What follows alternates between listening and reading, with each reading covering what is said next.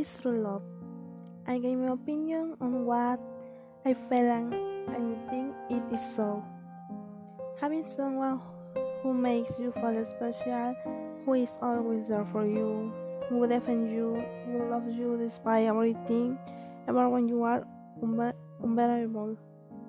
Someone who, when you are not, missed you and never wanted to lose you. This is real love. Share magical moments full of joy or moments of sadness, but knowing that you have the support of that important person for you. And yes, you find true love every day when you wake up in your house, when your parents and your brothers. It is there that you know that you are completely happy and you will never want to leave them. And when you do, you will realize that it is one of the weirdest sensations of life.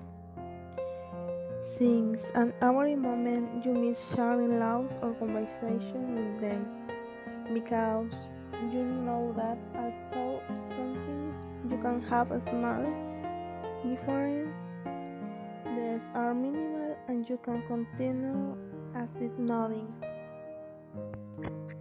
Now I am going to talk about my true love and the most important thing in my life my family, my brothers, including my beautiful new folks who have given me. My parents have been able to educate us very well, and my brothers and I are grateful for that. I have nine brothers, six men and a woman. I am number eight after me. There are two after me there are two men, which means that I am the youngest of the women and the princess of the house. I am proud to say that in my family there are no difference or jealousy. We get along very well. I know how to treat each other things. We know the character of each person and their way of saying things. Nowadays, my brothers, I am have separate for work reasons.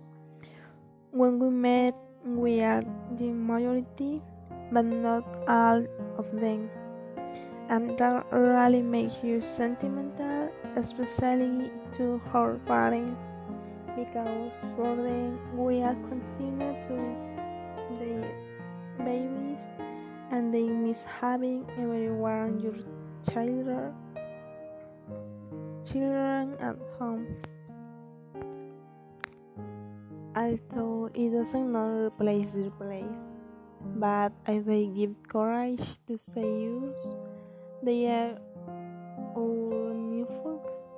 They are already several and saying then also gives us a lot of happiness. Since age of the it something they make some of them, be in their enormous enormous resemblance, character of or follies. In conclusion, what I can say about true love, something that is not temporary, and I simply word, family.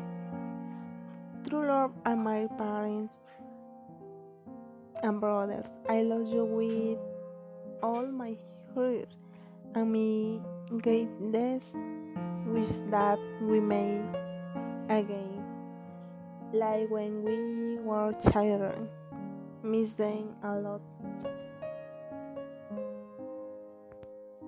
It is worth mentioning that the phrase is true. If my brother needs a kidney, I dare it way it away with both hands and give it to him. But I will never wash the dirty dish dishes when it is his turn because one thing has nothing to do with the other. I love you, you are the owners of me here. Bye.